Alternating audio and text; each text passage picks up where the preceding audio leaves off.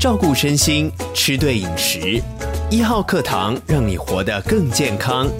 欢迎收听，学好知识，赢得健康。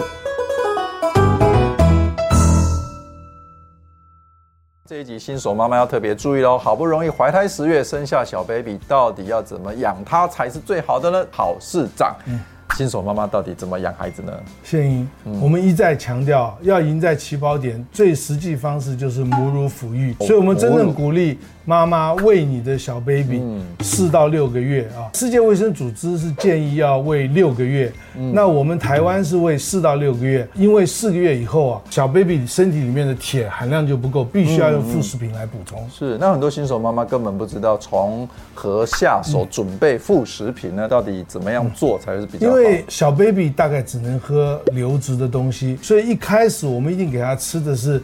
呃，蔬菜的汁或者是水果的汁，鸡汁或者牛肉汁，就是液体的东西，嗯、把这些东西打成碎以后，把汁过滤出来，嗯，给小孩子吃。那像这个蔬菜汁里面有蔬菜汁里面就含有非常多的叶酸呐、铁啊，啊，肉汁里面还有铁啊，高蛋白质啊，钙啊，这些就是都是小朋友非常需要的营养。那从汁液之后呢，慢慢慢慢慢慢就是糊状嘛，蔬菜泥、嗯，苹果泥、胡萝卜泥、香蕉泥。或者肉泥这些来喂小孩子，嗯，那有些妈妈会特别注意哦，孩子在吃副食品的过程有这个过敏的现象啊，对。所以一般来讲，我们喂小孩子吃副食品开始的时候，应该是一种一种分开来喂，确定这些食品对小孩不会引起过敏，会造成不适的现象。另外再来就是在喂的过程中间啊，你要从不含蛋白质的开始，换句话说，蔬菜水果之先，而且不要买市售的。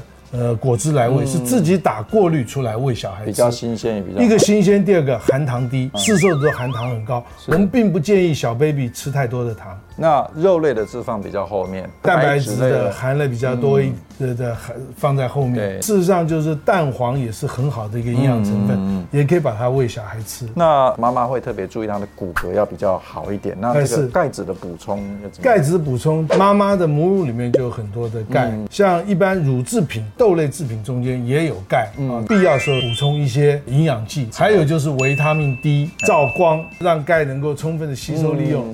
还有什么是？小朋友绝对不能碰的。建议四个月以下的小孩啊，尽量不要给他喝太多的水，因为他的肾脏并没有发育完成。除非夏天天热失水过多的情形，你要给他补充水分，水分也以凉水为主啊。母乳抚育过程中，基本上 baby 不太缺水。再来就是千万不能吃蜂蜜，因为蜂蜜有可能含有肉毒杆菌的孢子，这会产生一些毒素，对 baby 的伤害很大。这个很重要，赶快分享这一集给你的其他新手妈咪，祝福。大家都健康，下次见，拜拜。